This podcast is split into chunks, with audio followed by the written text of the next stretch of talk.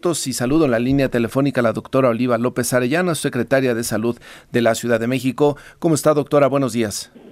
Muy buenos días, Martín. Saludos para ti, tu auditorio. Gracias por estar esta mañana. ¿Cuál es la situación que tenemos en la Ciudad de México con el tema del COVID, doctora?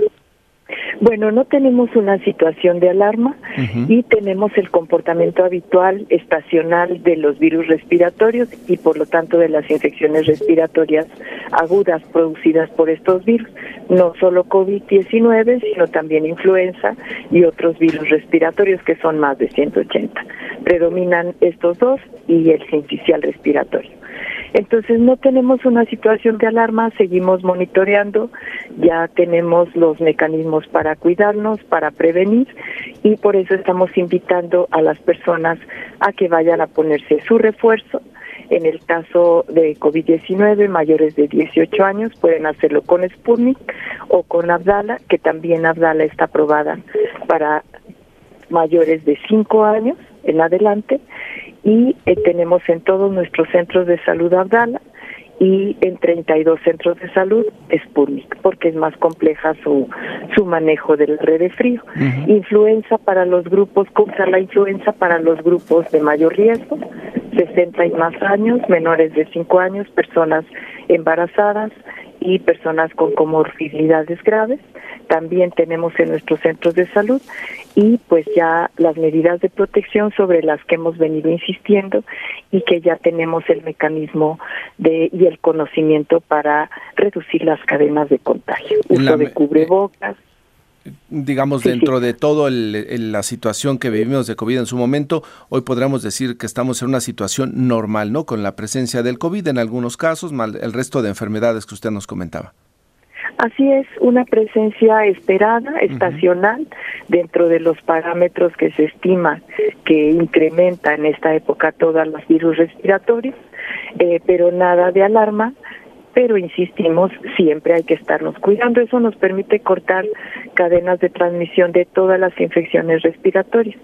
El cubrebocas, eh, en sitios aglomerados, transporte público donde no podemos ventilar, o en el caso de las personas que tienen eh, datos respiratorios, pues también ayudar a cortar cadenas de contagio, a no contagiar a los que están cercanos y sobre todo no automedicarnos y acudir a nuestra unidad de salud. ¿Cuál es el perfil de las personas que han eh, ido a los hospitales por el tema del COVID? Veo algunos datos y cifras que indican que son principalmente niños, doctora. Sí, son eh, tenemos muy pocos hospitalizados, al corte de ayer eran 12, eh, sobre todo niños eh, que son menores de 5 años, no, no están vacunados.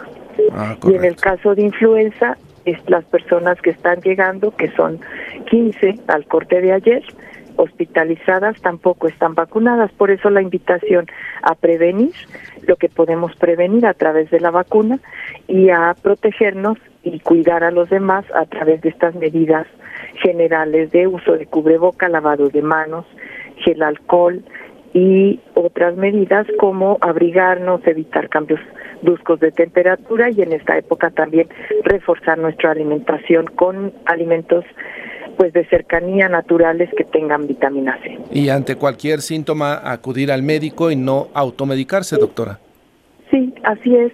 Eh, tenemos, ya sabemos también los datos eh, de alerta, fiebre alta que no se ve, malestar general severo y también la baja oxigenación. Esos son datos por los que debemos ir acudir a nuestra unidad de salud. Totalmente, pues nos deja muy tranquilos con esta información, doctora. Seguiremos en contacto justamente para pues cualquier información hacérsela llegar al auditorio.